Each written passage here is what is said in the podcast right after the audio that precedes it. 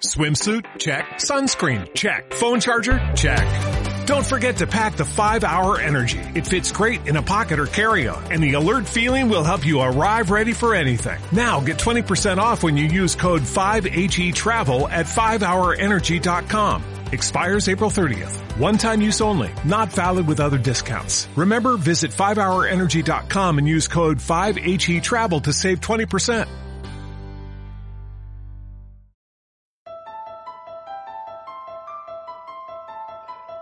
Una historia de miedo y ritos paganos, tradición o simplemente un movimiento comercial. Hoy en Barteros de Movimiento, Halloween, pócimas tenebrosas. Muajajaja.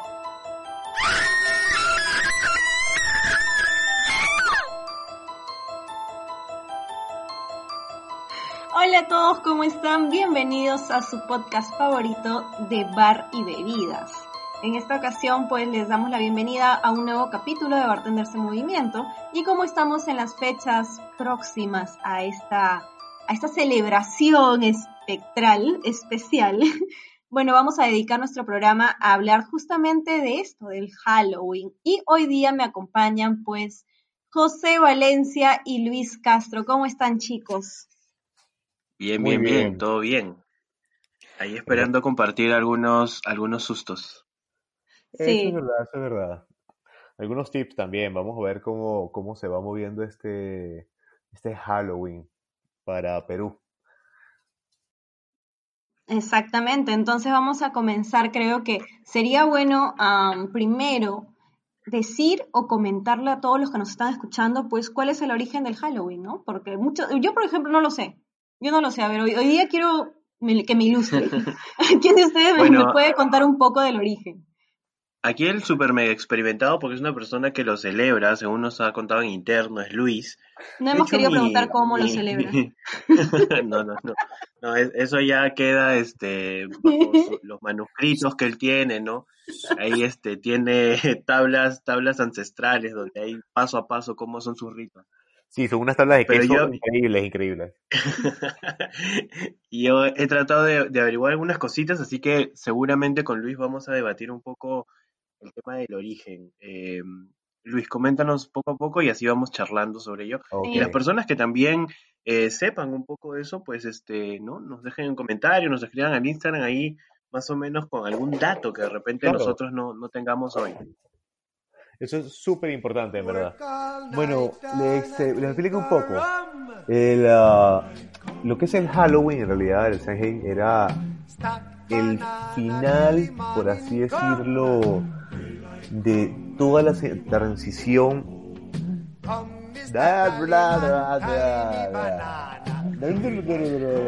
Y así, se, bueno. y así se ve como a Luis lo posee el demonio. Sí. Bueno chicos, este, lo que es el Halloween, también antiguamente llamado el Samhain, bueno, depende mucho, porque es irlandés, ah, Samhain, algunos le dicen Samhain. Para los inicios era el compartir o la llegada del cambio de festividades de lo que era inicio de invierno. Ahora Así es. para lo que era el comienzo de los celtas, muchos decían que era el momento en que las criaturas féricas, ellos le decían hadas a las criaturas féricas, nosotros siempre nos imaginamos unas hadas, una chica con, con, con, con alas pequeñas, pero para ellos Ajá, como campanita, pero para ellos en Ah, realidad estaban, estaban una cantidad de criaturas inmensas, estaban los Ent, los Trent, eh, elfos, Mm. había un montón de cosas. Y se decía que para cada cambio había una luna llena y esa luna llena hacía como que un cambio, un- una apertura, un portal en la que los humanos podían pasar y también estas criaturas féricas podían pasar a nuestro mundo. Y dentro de ello también podían pasar los antepasados caídos o muertos. Por eso una antigua tradición se mantenía de que tú tenías que colocar manzanas en, la acera o en los caminos para que esos espíritus que salían y vagaban a buscar a sus familiares para reencontrarse nada más ese día, tenían que conseguían la fruta para poder comerla y los perdidos, aquellos que no tenían familia, al menos tenían cómo compartir. También se colocaba una vela en las ventanas para iluminarle el camino a los espíritus. esa tradición tiene mucho que ver con lo que eran los ancestros, porque para las cenas, las comidas, siempre se colocaban sillas de más para que esos ancestros pudieran acompañarte a comer esa noche. También está el famoso origen de la Noche de las Brujas, eh, que es un poco gracioso porque en realidad el, el tiene que ver mucho con esto, ya que la brujería para esa época que fue impuesta por el cristianismo, en realidad eran chamanes y, druidas que curaban con hierbas, eh, que hacían medicina natural, pero igual, y tenían un conocimiento un poco más, más allá de la cuenta, pero ese conocimiento para el cristianismo, digamos que de la época no era muy agraciado, así que la ignorancia siempre salía mejor. Además que casi mm. siempre, digamos que todo lo que viene en, temas muy pegados a, la iglesia, ¿no? A la religión, está pues ese tema de, que ellos tienen como la respuesta absoluta o la verdad absoluta, entonces criticaban un poco todos estos ritos paganos. Justamente lo que menciona Luis sobre el Sángel es, es muy interesante porque básicamente es la celebración eh, de la cosecha, porque ellos consideraban y partían su calendario como en dos fases, digamos, la de eh, iluminación, ¿sí? Y, la, de oscuridad. Exacto. ¿no? Entonces, que es básicamente, ¿por qué celebrar? Eh, justamente lo celebraban el 31 de octubre, ¿no? Que justo coincide con esta época, cuando tenían la cosecha, porque para ellos representaban, ya que si tienes buena cosecha, eh, no vas a morir, porque no vas a morir de hambre. Y en esta época oscura, digamos, con inviernos muy, muy fuertes, eh, lo que hacía es que muchas personas le tenían miedo a la oscuridad como tal. Recordemos también que para esta época, eh, obviamente no existía la electricidad y todas estas personas se juntaban alrededor pues de una fogata, un fuego. Y aquí es donde inicia esto que justo menciona, ¿no, Luis? Porque muchas personas no salían de noche porque incluso se perdían, entonces consideraban que este aspecto de ir y conectar con el más allá y con los seres muertos, digamos, que venían a, nuevamente a visitar, eh, o te podían arrastrar o llevarte, o justamente también lo que menciona, colocar esa velita para guiarlos. Y aquí parte un poco de lo que averigüé sobre esta en relación también con que actualmente ves como los decorados de, de Halloween, ¿no? Y ahí entra un personaje también que son los murciélagos. Los murciélagos se acercan mucho, porque obviamente salen de noche, porque justamente en estas hogueras que se acercaban los insectos, y los murciélagos comían insectos. Entonces, para esa época era muy raro ver murciélagos, eh, especialmente de noche, porque no salías, pero les causaba miedo porque era un ser nocturno. Entonces, poco a poco fueron como un poco entrando así a, a detalle. Pero ahora yo les voy a narrar un no sé si Luis quieres hacer un adicionar algo más sobre esa parte. Mm, yo, yo, quiero adicionar de que ahora pues tenemos dos razones, otra razón adicional para, para tenerle miedo a los murciélagos.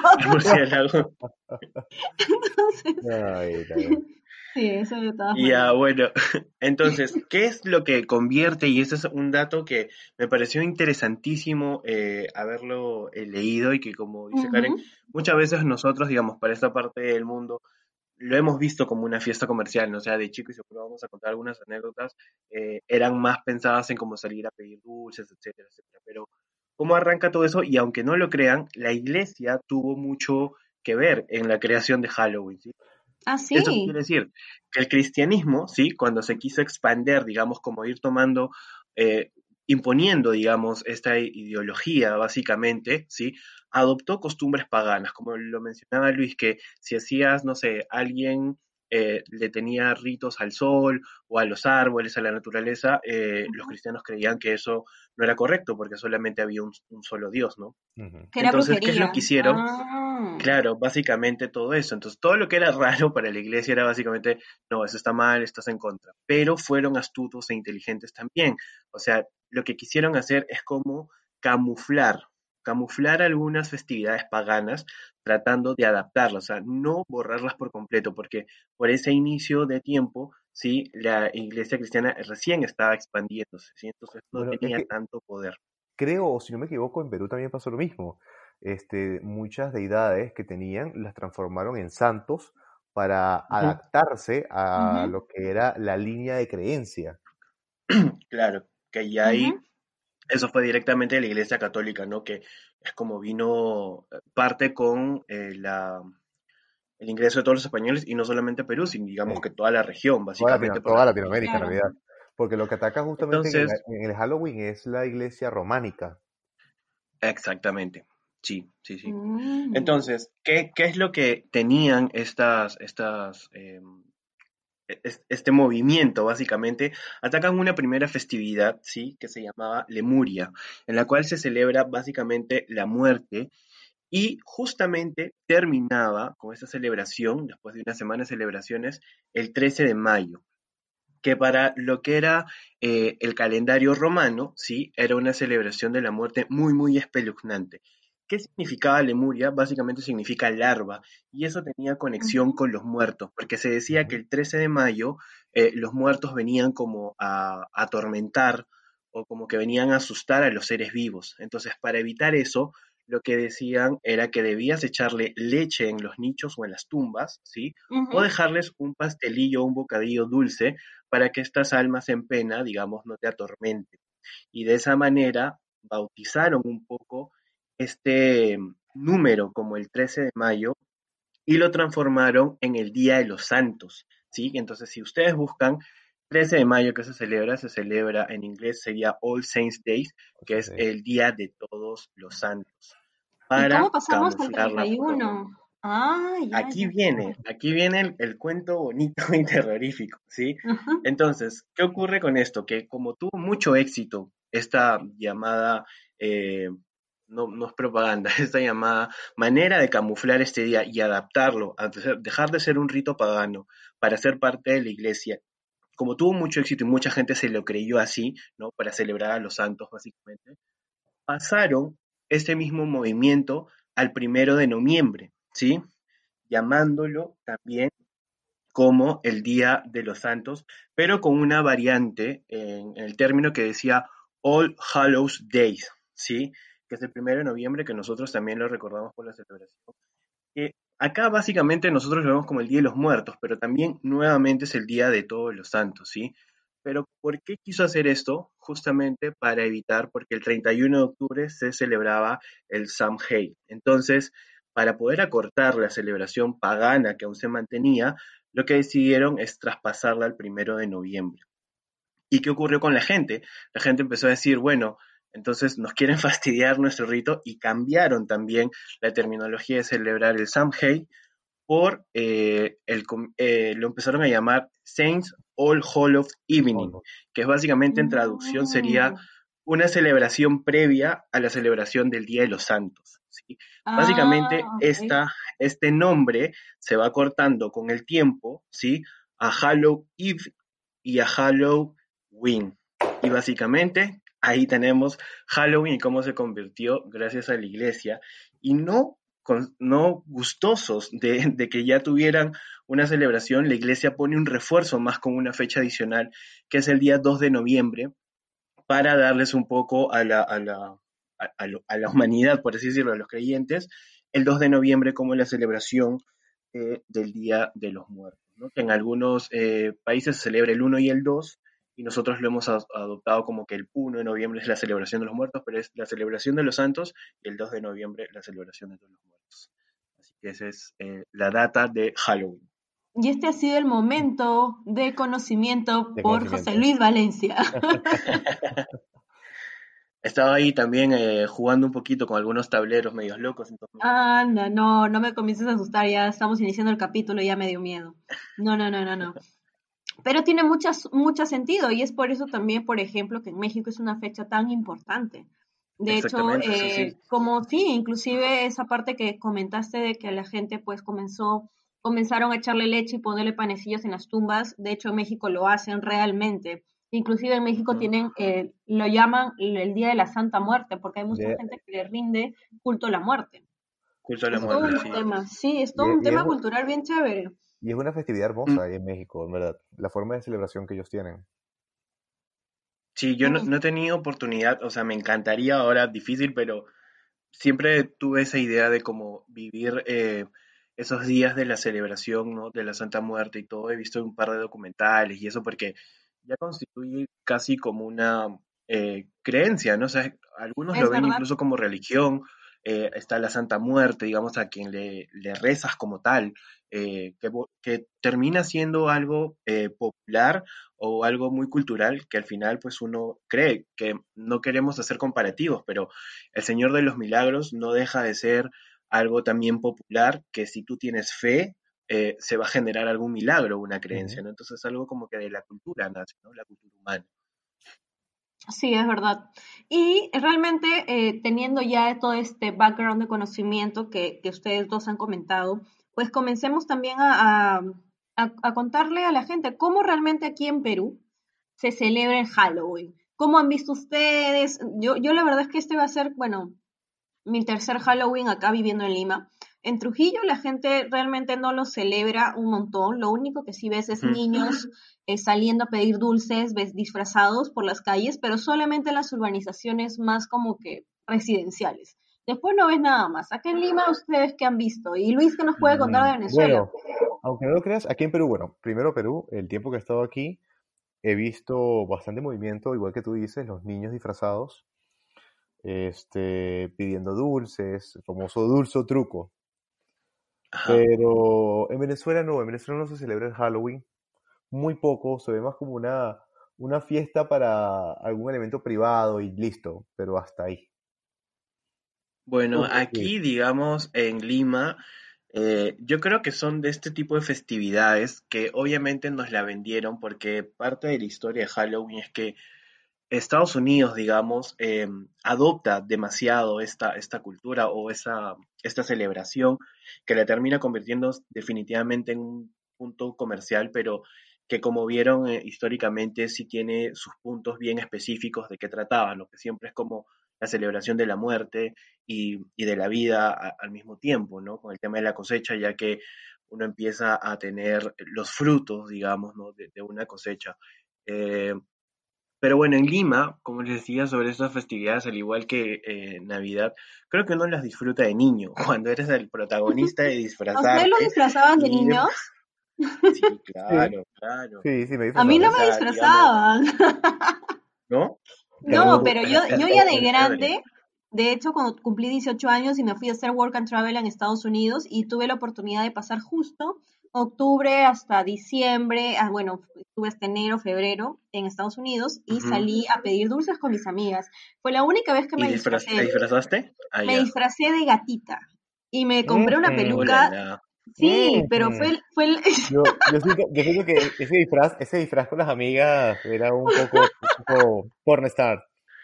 No, escúchame, era y, y, como quería saber este cómo, cómo me vería yo con, con pelo rubio, me, me, compré una peluca rubia, entonces estaba como gatita y nadie me había, yo no había entrado realmente en la conciencia de que tenía que caminar. Porque para pedir dulces y me puse tacos, recuerdo que los pies me dolían oh, horrible al final de la noche y salimos a pedir dulces, pues mi amiga americana me dijo, no, aquí se sale a pedir dulces con la funda de la almohada. Le quitamos las fundas a las almohadas y ah, con eso salimos a pedir, como la bolsa para pedir dulces. Claro. Y, y, la gente, pues, tú veías niños este, que iban puerta por puerta. Había otras este, casas en Estados Unidos donde solamente te dejan como que la canasta con dulces para que tú agarres un dulce y, te lo, y, lo, saques. O sea, eso es otra totalmente, otra cultura. pues, a ver, acá deja en tu puerta dulce. Ahí Karen veía la bolsa y decía, Matanga dijo la changa, agarraba la bolsa. Sí, no, acá lo que pasaba es que, que, te juntabas con tus amigos, digamos, si eras muy chiquito, te acompañaban tus papás o algún tío, alguien que no estuviera trabajando, básicamente, este, ir de tienda en tienda, alguna, en algún momento me acuerdo que fui por mi barrio, yo soy de Jesús María, y toqué la puerta a algunos chicos que estaban viendo justamente películas de terror, y los muy malditos nos regalaron cebollas, y de hecho esas cebollas las agarramos no, no voy a hacer apología al vandalismo, pero agarramos las cebollas y se las tiramos y les rompimos la luna. Y nos corretearon, de hecho. Pero, ¿por qué no nos regalaron chocolate? bueno, pero ahí está la famosa frase dulce truco. Ah, esa, frase tiene una historia, si no me equivoco. Esa frase viene de, de Jack, ah, el hombre que... Ese fue Jack, el hombre que, que, desafió al diablo y le ganó. Le ganó dos veces, si no me equivoco. Sí, Sí, sí, Jack o Larry, algo así. Ah. Escucha, mira, Yo tengo, yo tengo un dato justamente del dulce o truco, ¿ya? El dulce o truco, aunque no lo crean, o sea, sus inicios, también es culpa de la, de la iglesia, ¿ya? ¿Y saben por qué? Em, y esto Luis no me va a dejar mentir porque él seguramente tiene, él es pastor en esta iglesia este, de cultos así. Entonces, ¿qué, sucedía? Eh, ¿Qué sucedía? La iglesia te pedía, sí, que uno cuando, digamos, fallece, ¿no? Entonces el alma o te vas al cielo o te vas al infierno, ¿sí? Pero existe el purgatorio, que es donde están las almas perdidas. Entonces le pedía a la población que rezara por estas almas perdidas para que cuando tú al rezar mucho, mucho por estas almas, esas almas pudieran volar al cielo, ¿no? Y fueran perdonadas y que alguno de estos, o el paraíso o el infierno, los acepte, ¿no? Especialmente si rezas y te ibas al cielo. Entonces, ¿qué hicieron los mendigos? Iban tocando puerta por puerta pidiendo un bocadillo que se cocinaban, que justamente se llamaba el, pastel de las almas, algo así lo, llamaban, que era un pastelillo o un bollo especiado, ¿sí? Con eh, pasas. Entonces, cuando recibían esto, los mendigos que hacían, se podían comer y luego ellos rezaban por esas almas. Entonces, de esa manera, como que hicieron una alianza en decir, me das esto a cambio de esto, ¿sí? Es como el trato sin truco hasta ese entonces, porque después sí hubo como problemas y vandalismo y sí hubo eh, eh, bromas muy, muy pesadas, que incluso en 1933, en Estados Unidos específicamente, eh, llamaron a una celebración como el Halloween negro, porque hubo así como, ya se malearon con, eso no eran bromas, o sea, quemaron casas, hubo mucha destrucción, vandalismo. Ok, nada que ver con tu inocente broma de la cebolla. No, no, nada, no, claro, nada que ver. Eso fue una palomilla nomás. y, y, lo de Jack, sí, este, justamente era eso, ¿no? Que supuestamente hay muchas historias. Y esto es, un relato un poco eh, escocés e irlandés, que es compartido como tradiciones europeas, donde en teoría este personaje eh, le gana, como en un juego, como dice Luis, creo, eh, al diablo, ¿sí? Y entonces ni el cielo ni el infierno lo recibía como un alma. Entonces, eh, esta persona se volvió media mala, ¿sí? Entonces, el diablo como que dice, bueno, para ayudarte en tu pena, ¿no? En que vagues por ahí, le regale una ceniza del propio infierno, en teoría, y él la pone dentro de los, un nabo, que era lo que le gustaba comer, y lo usaba como una linterna. el, detalle es que la gente eh, empezó a utilizar la calabaza pero antiguamente se usaba era el nabo. Los nabos se le colocaban unas caras y se, y se guindaban en las puertas de las casas para asustar a los, a los malos espíritus. Con el tiempo evolucionó una calabaza. El, diablo le dio fue un carbón, un carbón del infierno, que este carbón iba a alimentar siempre la luz del nabo. Entonces él iba a cargar el nabo con el rostro y el carbón adentro encendido, alumbrando su camino. Claro, porque al ser como un carbón del propio infierno, nunca se iba a apagar. Nunca de hecho, el tema, el tema de las calabazas, lo que ocurre es que cuando esta tradición entra a Estados Unidos con la migración escocesa e irlandesa, eh, justamente las cosechas de calabazas se dan mucho para octubre y entendieron que tenía mucho mayor significado ah. y podían alumbrar mucho más porque era más fácil como dibujar este rostro, ¿no? En un nabo que era mucho más duro. Entonces le pones una vela dentro de la calabaza y eso hace que eh, ya tengas este tradicional eh, símbolo icónico de Halloween, ¿no? Claro, exactamente. Chicos, y hablando, entrando ya más al tema de las barras, ¿hay algún cóctel emblemático o cuéntenos de algún cóctel que han tenido que hacer, pues, este, porque algún dueño de un bar o algún jefe de barra les pidió que creara un cóctel? Mire, si es por, si es por eso es lo que da miedo. Exacto, exacto. es por cócteles creados cuando tú, una cosa es lo que tú quieres hacer y otra cosa es lo que el dueño del local quiere hacer. Y ahí es cuando tú en verdad entras en, miedo, como dice José Luis. Ah, tiemblas, tiemblas. yo, yo creo que ya conté en algún momento, no fue para Halloween, como el caso de este Pisco Sour Hulk, ¿no? El Hulk Sour, al Hulk Sour, sí, ¿cómo olvidar esa historia?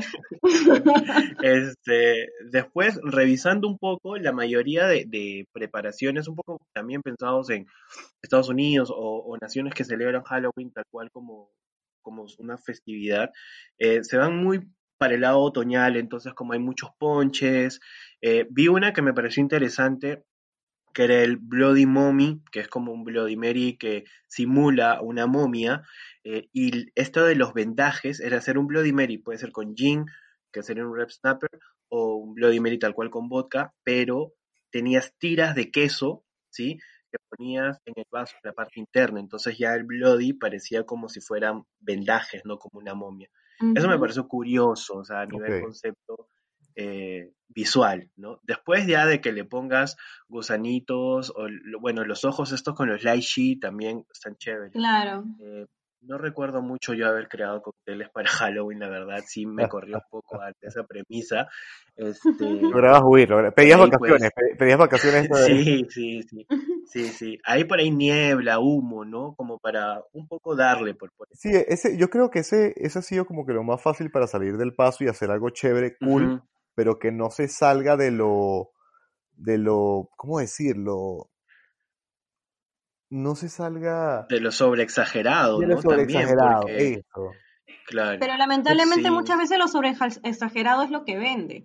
Bueno, chicos, yo por ejemplo hice un old fashion que tenía un hielo de calavera y también preparé justamente, coloqué el whisky dentro de una calavera de cristal, lo ahumé con manzana y aparte los vitros que usé, toda la combinación se veía bastante, bastante del momento y cuando colocabas ya el whisky, que ya tenías todo el elemento de los fashion preparado, entonces salía el humo de la calavera y caía en un hielo de calavera. Entonces, ese juego llamaba mucho la atención a la clientela. Decía, wow, qué increíble, pero seguía siendo un old fashion, solamente que cambiaste algunos elementos.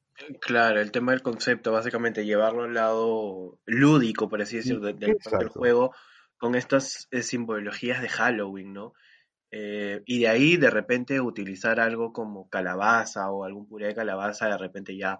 Pero no termina siendo igual un adoptar un estilo, porque, digamos, aquí lo celebramos a nivel sumamente comercial, ¿no? O sea, en, en Lima, bueno, y creo que en todo Perú se aprovecha para hacer fiestas temáticas donde la gente va vestido, eh, y ahí están estos como Va- José Luis. José Luis, vas vestido de gata, recuérdalo.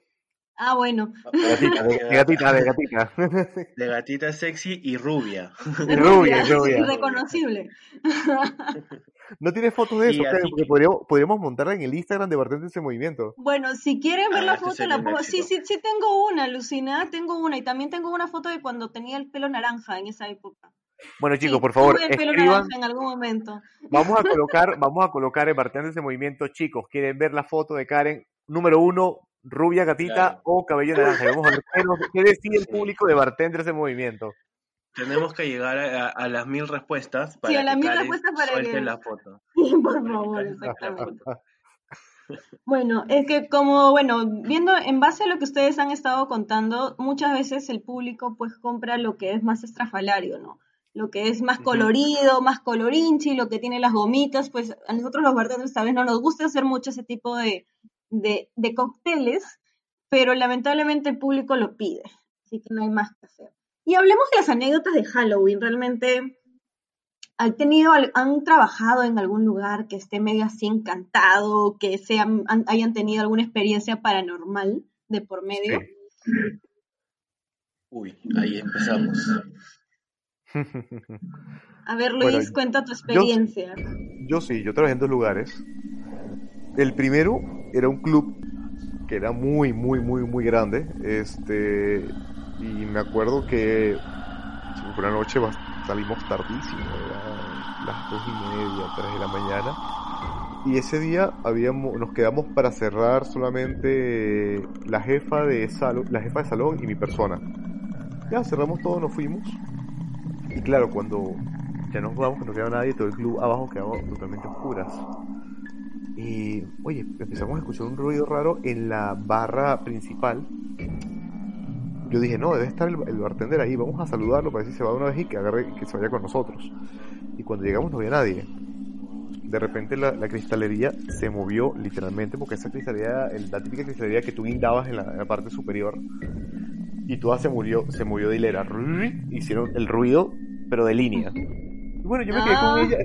Nos quedamos viéndonos las caras así como que, bueno, mira, ah, yo creo que mejor hacemos como que no hemos visto nada y seguimos caminando, pero, pero por el otro lado, y así nos fuimos por el otro lado. Y la, y la segunda fue un bar, vamos a decirle bar nocturno, en el que trabajé también en Venezuela hace mucho tiempo. Y ya estaba cerrando, ya a las 4, 4 de la mañana. Es- y ya yo quedaba solo, siempre quedaba solo ahí en ese bar. Terminando de cerrar, yo escucho que alguien pone un vaso en la, en la barra. Y yo, qué raro, cuando me subí no había nadie. Y yo, bueno, normal. Me volví, ah, estaba acomodando la nevera y volví a escuchar que colocaban un vaso con hielo, ok, se escuchaba el vaso con hielo, en la barra otra vez un golpe. Y volví a elevarme rápido, no vi nadie. Yo, uy, qué raro. Y le pedí el, día siguiente al seguridad la cámara para poder ver. Y se veía una sombra en la barra, mientras que yo acomodaba la nevera y la veces que yo me alzaba a ver, pero yo no lo vi, pues, pero vi una sombra puesta ahí. Y yo, Mm. bueno, son cosas que voy a hacer yo, ya, ya pasó. Wow, wow. ¡Qué miedo! Yo de ti salgo corriendo. ¿Y tú, José? Ocha, yo, yo he tenido eh, varias, pero, o sea, no- digamos no, no varias. He tenido dos, lo- dos lugares donde he trabajado eh, que, han, que han sido así como muy llamativas. Una que parecía como una historia que no te la crees porque nunca me sucedió. Te penaron, ¿verdad? Muchos de, de- no, no, no, muchos de los hoteles a veces no, el piso 13 no lo usan, o sea, o incluso en los ascensores, el piso 13, por una creencia, eh, Es un piso muerto, No. de por sí. es un piso muerto de por sí, o sea, no se usa para tal, ¿no? Entonces, eh, en el Radisson, en Miraflores, eh, esto era llegaba hasta el piso 12, ¿ya?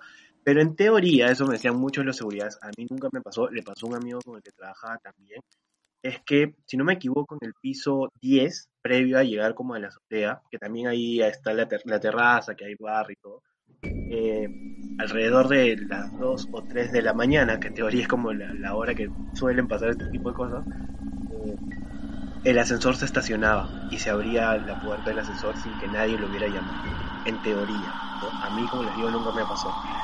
De manera cercana, que lo he visto un poquito más, más pegado y que sí puede dar un poco de miedo, son dos anécdotas eh, principalmente que fueron en Hotel B, que si no conocen Hotel B es una casona barranquina sumamente antigua. Entonces en el uno de los sótanos eh, estaba el vestuario de, de caballeros y un amigo mío había ido al baño, digamos, ya era como casi estábamos haciendo cierre y de pronto él estaba, bueno, en uno de los cubículos y como que siente que alguien entra, ¿no? Y ve normal, pues total, se está en la parte de, de los espejos como lavándose las manos en teoría. Y él pregunta, ¿no? Como creyendo que era alguno de nosotros, ¿no? Porque no, no éramos muchos los que nos quedábamos al cierre. Ajá. Entonces nadie le responde, ¿no? Y él, bueno, abre la puerta y lo único que ve antes de abrir la puerta del baño es un paso. O sea, un- una persona haciendo un paso, ¿no? Con, pero era con una, una calzado, o sea, un zapato que lo veía raro, o sea, no era un calzado negro típico los que teníamos en el uniforme. Entonces abre la puerta y todo el mundo llega, ¿no? Llega el palteado, o sea, como asustado, dice, oye, ¿quién estaba en el baño? No sé, porque yo he visto solo un paso, no he visto la segunda pierna, ¿no? Como solamente he visto un, un pie.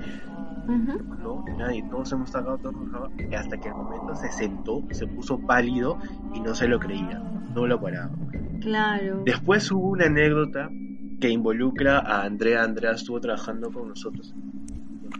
Andrea Y esto fue Salomón. ra- Andrea Andrea Salomón. Salomón. Y eso fue rarísimo, ¿ya? Y si Andrea está escuchando este episodio, es- o de ahí le, le, le pregunten, le pregúntenle si.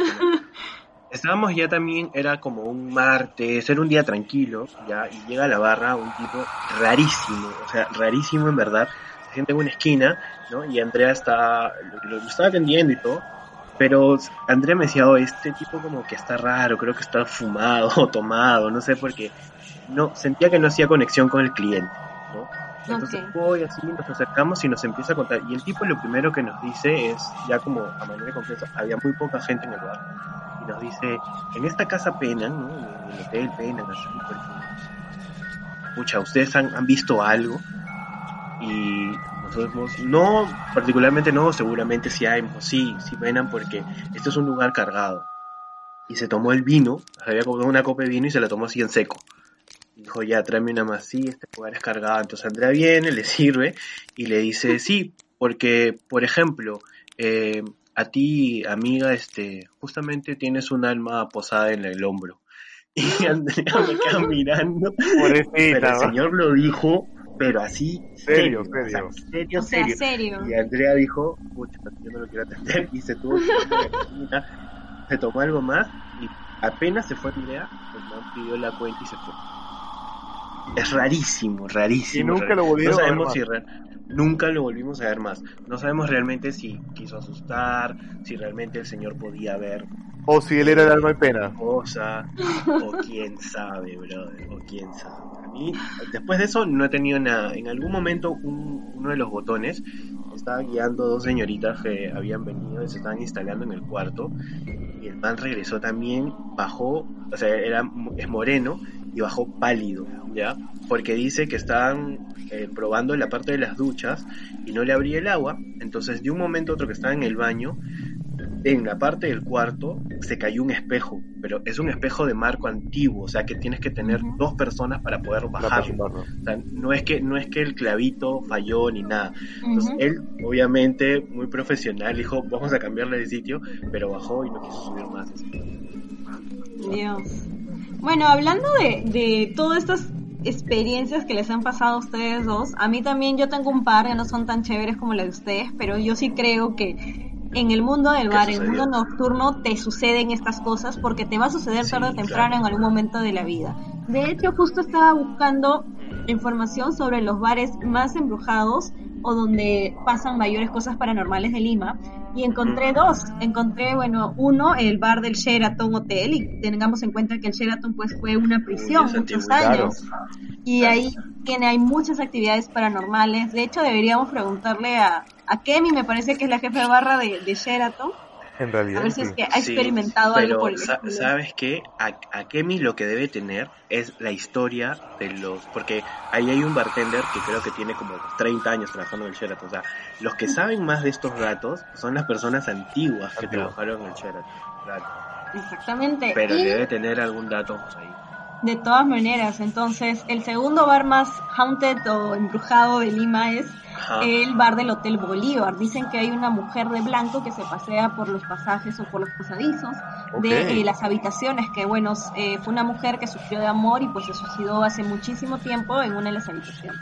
Así que pero pero pero es una fantasma o son ese típico señoritas que siempre están en los lobbies del hotel no, no creo. Estaba vestida de blanco de pies a cabeza. Esas no, esas no van vestidas así.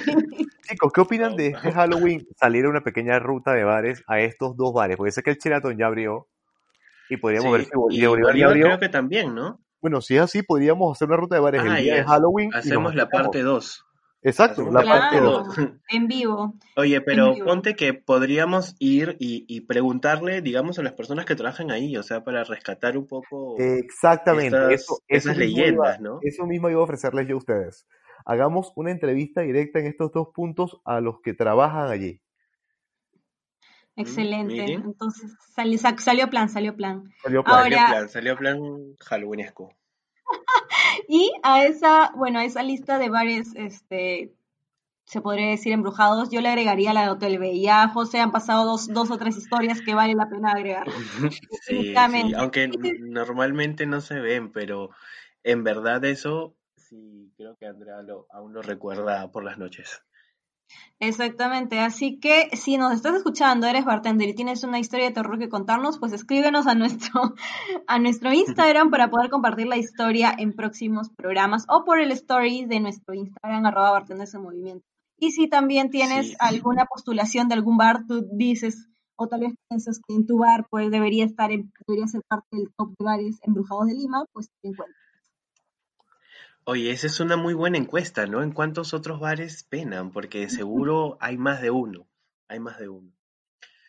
Bueno, pero otra buena idea ju- junto a la, idea de Luis es que también montemos alguna especie de casilla. eh, así que chicos, atentos a todos para que nos dejen su historia de terror, sea en un bar, etcétera. Y de repente las dos historias más tenebrosas o impactantes, los invitamos a un episodio para que ustedes la narren directamente. No vamos a Mm. ser ahí los protagonistas. ¿Qué les parece? Muy buena idea. Ahora, eh, esperamos tener muy buenas historias de terror, justamente Así para antes del 31. Ah. Bueno, y hablando de historias de terror, justo eh, quería mencionar que creo que es uno de, los puntos que ahí tenemos también, y para preguntarle a Karen, que ella está liderando este podcast tenebroso el día de hoy, eh, en Halloween es muy, muy apropiado, que es como todo el mes se mantiene sobre estas eh, películas de terror y suspenso. Entonces, ¿cuáles son sus películas favoritas para ver en Halloween? Mm. Yo le tengo súper clara, me encanta Insidious. Insidious, la 1, la 2, la 3. Ahí está, ese es mi top 3. Qué buen película, qué buena Es unas muy buenas películas, en verdad. Y según lo que, lo que he visto, el director James Wan es un capo de capos, porque me encanta que no te asusta, no es el tipo terror slasher que te asusta con montones de sangre, te asusta con, en el momento menos esperado, en cualquier parte de la historia, esconde un demonio que te está mirando, enfocas la cámara y ya, te asustaste. Entonces, me, prefiero que me asusten psicológico. Sí, es exactamente. es un a mí, psicológico tú sabes, es, es Insidious 1, uno, la, la, primera, este, yo, yo tuve la oportunidad de verla en el cine y mi comentario fue, hace tiempo no veía una película así de terror tan buena. O sea, de verdad salí súper fascinado con esa película, fue muy, muy alucinante. Luis, ¿cuál es tu película de terror? Mira, Insidious, a pesar de todo, no me, no me, motivó mucho, digámoslo así. Pucha, bueno, no vamos a sacar una gorra de repente. Esperaba, esperaba, esperaba. No, no, yo tampoco soy tan, tan, tan de sangre. Yo, por ejemplo, me vi un poco más por lo clásico. Mira, el, el, resplandor, a mí siempre me ha encantado. Siempre. Ya. Soy fiel, fanático totalmente de Stephen King y la película en verdad es increíble. Así de sencillo. Sí, no, es, es tremendo, es un gran clásico de, ¿no? De la película de suspenso. Tiene, tiene un poco de todo. O sea, tiene el toque de sangre, tiene ese toque de suspenso, tiene ese toque que no sabes qué va a pasar, en qué momento de suspenso tan fuerte. Eh, me parece que tiene un poco de todo y que para mí sería perfecta. Y bueno, también, es porque yo soy un poco más clásico, pues el Pottergeist, pero la primera, la, la nueva no me gustó. Ah, pero la, de, la de los 80, sí. Oye, y esa, y esa es súper sabida, ¿no? O sea, no, está de más contarlo, pero incluso esa producción estuvo maldita, ¿no? O sea, hay muchos sucesos en relación a la grabación y a que muchos eh, protagonistas y personas de producción incluso sufrieron, sufrieron ataques y muchas personas murieron después de grabar. Sí. Es lo mismo que pasó con El Exorcista, casi que todas las personas que estuvieron allí grabando y demás murieron. Ah, bueno. Sí, sí, sí. Qué complicado. Pero para antes de terminar este programa, hablemos también sobre otra celebración especial que solamente pues tenemos nosotros los peruanos, que es el Día de la Canción Criolla. ¿Creen que se celebra la canción criolla se viste de gala. Exactamente. ¿Creen que se celebra bastante o se celebra más Halloween? ¿Qué piensan ustedes? En las, o sea, con mm, respecto a las barras. Yo, yo diría que es un 50-50, en verdad. Las barras van a atacar un poco más el Halloween porque siempre va a tener ese foco, pero la canción peruana es algo que yo, por ejemplo, el tiempo que llevo en Perú, lo veo siempre muy activo. es algo que siempre lo ves allí activo. Eh, yo creo que, que, sí, o sea, se trata de ser un poco más eh, polite en ese sentido. Hay mucha gente que hace un mix, ¿no? O sea, te vas a hacer una celebración criolla, pero disfrazado de algo.